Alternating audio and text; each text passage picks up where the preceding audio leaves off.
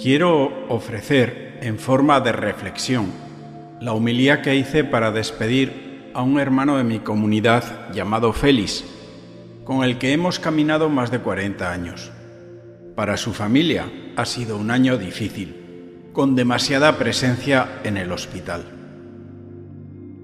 Hoy pensar en la muerte no gusta, porque ha desaparecido la idea de cielo los que no creen no tienen respuesta a la muerte, solo tienen palabras para decir lo que hizo el difunto o lo que sienten por su ausencia. Sin embargo, los creyentes tenemos además otro discurso mucho más firme. Cuando le di la unción a Félix en su casa, hablamos del final del camino de la vida, de lo que significa la meta de una peregrinación y también hablamos de la cruz, del sufrimiento y del cielo. Y no se asustó para nada son conceptos con los que estaba muy habituado. Estaba su salud muy afectada, con molestias, sin fuerzas. Yo lo vi como un bienaventurado, aceptando las dificultades y sufrimientos, pero sabiendo que esto era necesario porque esto carnal se queda en este lado y él estaba disponiéndose para pasar a la otra orilla. Como diría San Agustín, Qué dulce es morir si la vida ha sido buena. Yo veo a Félix como la figura de un hombre robusto, firme, fiel, como ese árbol plantado junto a las corrientes de agua que da fruto y sombra.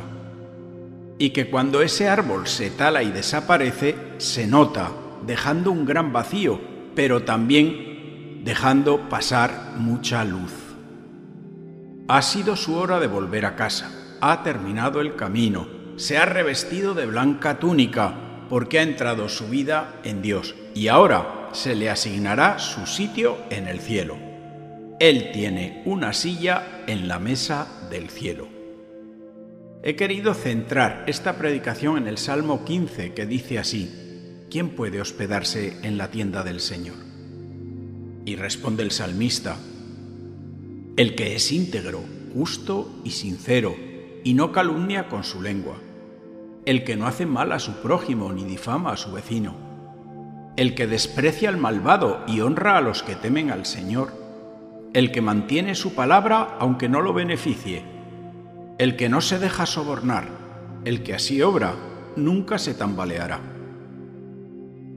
Este salmo nos recuerda al Israel del desierto, que tiene su epicentro en la gran tienda del encuentro, que guardaba el arca de la alianza que contenía el bastón de Aarón, un recipiente con el maná y las tablas de los diez mandamientos. Era como la tienda de Dios. Allí se tomaban decisiones importantes delante de Dios, se oraba y se celebraba. Esa tienda era la única explicación que tenían de aquello que les estaba pasando, de su sufrimiento, de su tiempo en el desierto. Solo unos pocos privilegiados tenían acceso a ella, pero ¿qué condiciones había que tener para entrar a vivir allí? Pues ser un hombre leal, que tiene palabras de verdad, que tiene oídos para oír la buena noticia, el que hace el bien y celebra a Dios. Y anda que no ha habido celebraciones en comunidad. Cuánto hemos gozado, cuánto nos hemos reído y también poco a poco nos hemos ido transformando en la imagen de aquel que tenemos como Señor. En esa tienda del cielo entra el que es buen administrador de sus bienes, de sus talentos y carismas, el que es generoso, el que se equivoca y se arrepiente y pide perdón. Sirva para rematar esta reflexión este breve pasaje evangélico.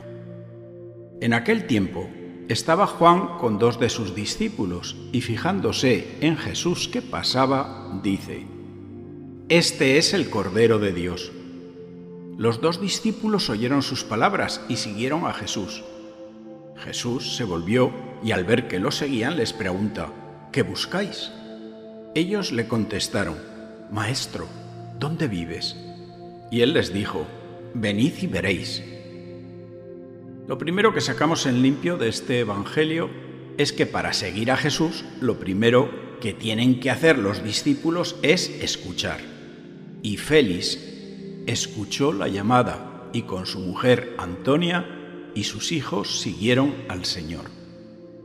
No todo el mundo sabe dónde vive Jesús. Además de escuchar, hay que buscar y seguir, hay que caminar. Pero ciertamente merece la pena. Este camino ha hecho la vida de Félix y de su familia mucho mejor. ¿Y cómo se prepara un sitio tan lejos? ¿Cómo se recibe el alma en el cielo? Pues voy a poner un sencillo ejemplo muy fácil de entender. Cuando yo iba a Chile, me iban a buscar al aeropuerto, me recibían con un abrazo y me llevaban a la casa que me acogía. Allí tenía una habitación y un asiento en la mesa familiar. Pues exactamente igual es este viaje al otro lado de la muerte. ¿Qué hace que te esperen y te reciban con un abrazo y te guarden sitio? Pues el amor que nos tenemos, las buenas obras, el agradecimiento, las muchas cosas que hemos compartido, allí no me siento extraño. Félix es amigo del Señor, ha tenido muchos encuentros, y han celebrado muchas veces de verdad el amor entre Jesús y Félix. Por eso va a ser recibido con un abrazo y con estas palabras. Pasa al banquete de tu Señor. Viendo la vida y la muerte de Félix, qué pena me dan aquellas personas que no se sienten amigas de Dios, que no creen en nada. ¿Quién las invitará? ¿Quién las alojará? La increencia de estos tiempos actuales me parece una pobreza de las más radicales que se pueden tener. Mientras escribía esta homilía reconozco que he llorado, pero sabiendo una cosa, que Félix diría, si me amáis, no lloréis.